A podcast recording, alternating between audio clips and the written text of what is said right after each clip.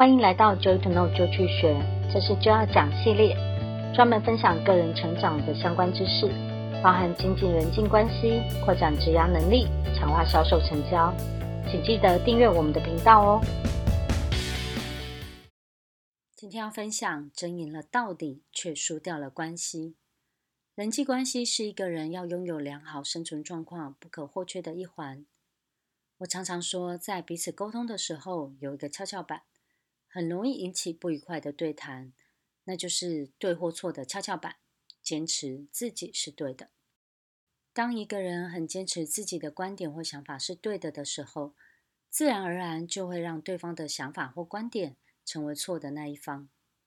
所以我说，这是一个对或错的跷跷板，这是一个自然而然的反应，就像是你按了开关，当你按了开，另外一边就会翘起来，变成是关，是一样的。我必须说，这是一个陷阱。有的时候可能是自己有意无意也没有留意到的，但是非常坚持自己是对的的时候，再去沟通就会造成这种状况。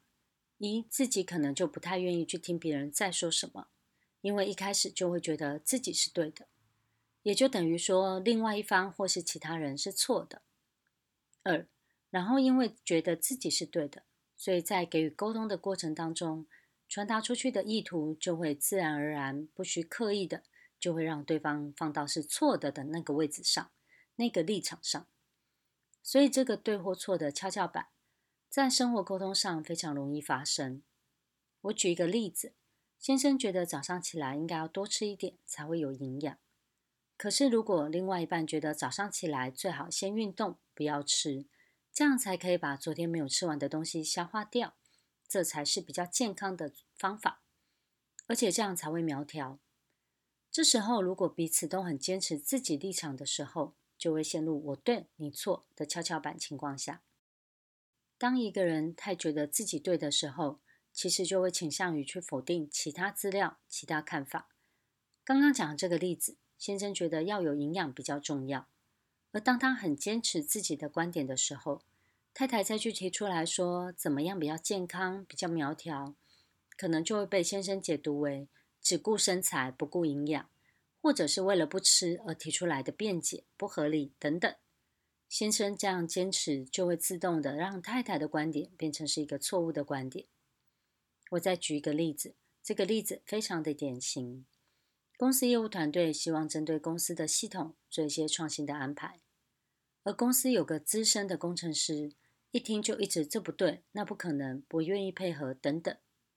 而这个业务主管一开始的时候，只觉得这个资深的工程师很讨厌，一直在阻挡，很难配合。直到后来呢，他突然的发现，再这样下去不是办法。或许他可以去听听这个资深工程师的看法，再来决断。他主导的去沟通，想要请这个资深的工程师给出一些建议，让他们可以让这个系统做得更好。觉得需要仰赖到这个资深工程师的经验。突然间，这个工程师突然态度大改。他说：“我不是反对，我只是一直要提醒你留意，这样做会有什么样的结果。那你需要先考量进去。”就这样，两个人互相可以同意对方的某些点，突然之间就可以找到合作的方法，事情也就顺利了许多。